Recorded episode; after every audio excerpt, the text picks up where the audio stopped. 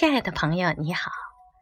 今天跟大家一起分享泰戈尔新月集里的一首诗《金色花》。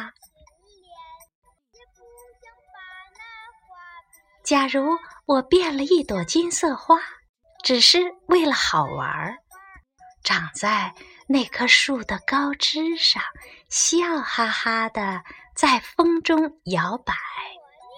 又在新生的树叶上跳舞，妈妈，你会认识我吗？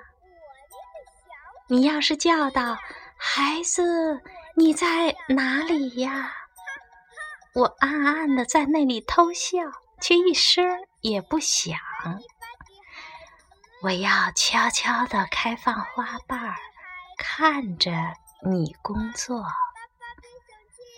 当你沐浴后。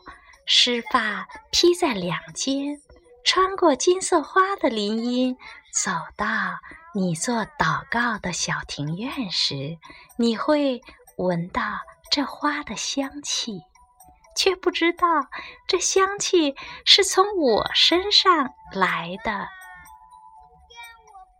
当你吃过中饭，坐在窗前读罗摩衍那。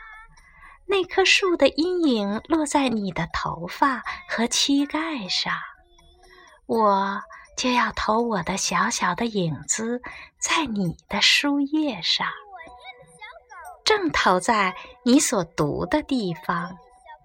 但是你会猜得出这就是你的小孩子的小影子吗？当你。黄昏时拿了灯到牛棚里去，我便要突然的再落到地上来，又成了你的孩子。求你讲个故事给我听。你到哪里去了，你这淘气的孩子？我不告诉你，妈妈。这就是你同我那时。所要说的话了。